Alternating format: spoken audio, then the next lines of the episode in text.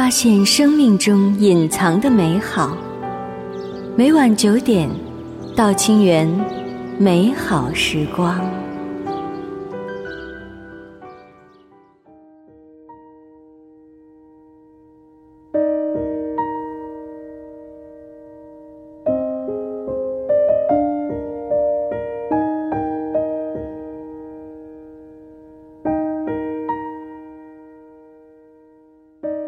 你好，这里是道清源美好时光。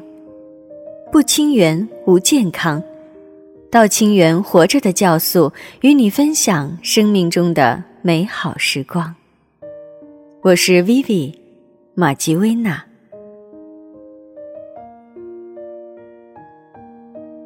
有一句话常说“过犹不及”，那么对于做人来讲，我们如何做一个恰到好处的人呢？今天晚上，我们就来分享一篇村上春树的文章。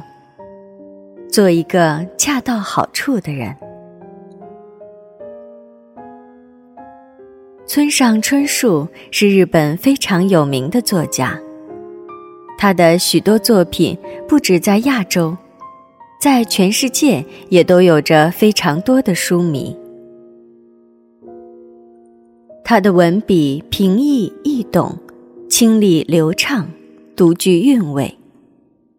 他的文字也道出了现代人的无奈与哀愁，但却又少有阴郁沉重的气息。他被誉为是日本八十年代的文学旗手。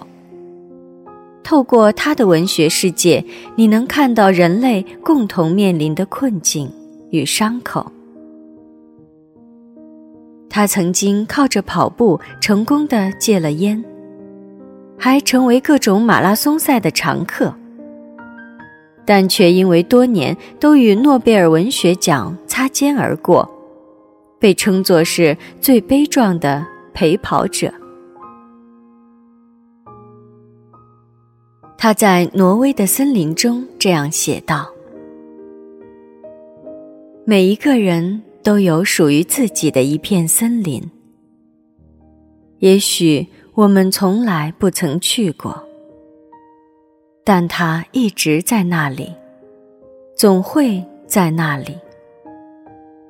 迷失的人迷失了，相逢的人会再相逢。”即使是你最心爱的人，心中都会有一片你没有办法到达的森林。在海边的卡夫卡中，他说：“假如我是影子，我不愿意只有一半。”还有，在世界尽头与冷酷仙境中，他也写下了这样的文字：“我要坐在有阳光的地方，像小猫舔奶碗那样，一字不漏的把报纸上下看遍，左右看遍，然后把世人在阳光下开展的各种生之片段。”吸入体内，滋润每一个细胞。在大萝卜和难挑的鳄梨里面，有村上春树关于做人的名言：做一个恰到好处的人。村上春树说：“如果能不紧不慢的想到这样。”便恰到好处。那么自己是不是已经成了大叔或大婶儿，就变得无关紧要了？在这篇文章中，他说：“我已经有了一定的年纪，但绝对不管自己叫大叔。”是的。确实该叫大叔或者该叫老爹了吧？毫无疑问就是这样的年龄。可我自己不这么叫。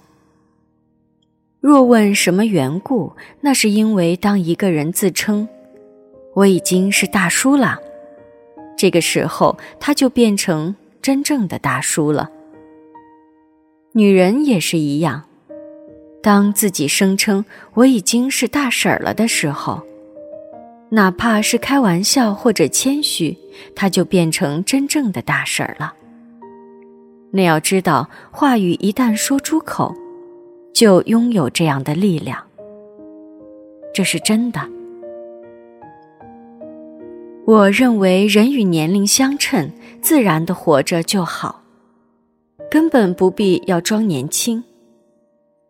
但同时也没有必要勉为其难，硬把自己弄成大叔大婶儿。关于年龄。我觉得最重要的就是尽量不去想，平时忘记它就可以。